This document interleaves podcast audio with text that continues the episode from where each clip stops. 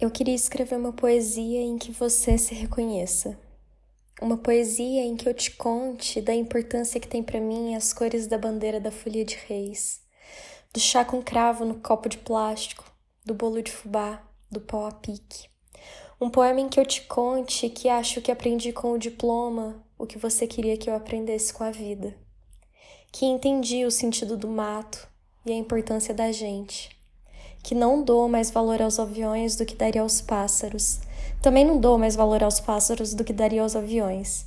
Me assusto igualmente com o poder de adaptação das plantas e com o voo dos drones. Um poema em que eu te diga que eu cresci, mas eu tô aqui. E meu maior desejo é saber cantar quando dói e rir quando a saudade aperta, como você faz, mesmo falando que não sabe sorrir, só chorar. Um poema em que eu te conte do meu caminho, das comidas novas que experimento, sempre com medo de experimentar qualquer coisa e ser alérgica.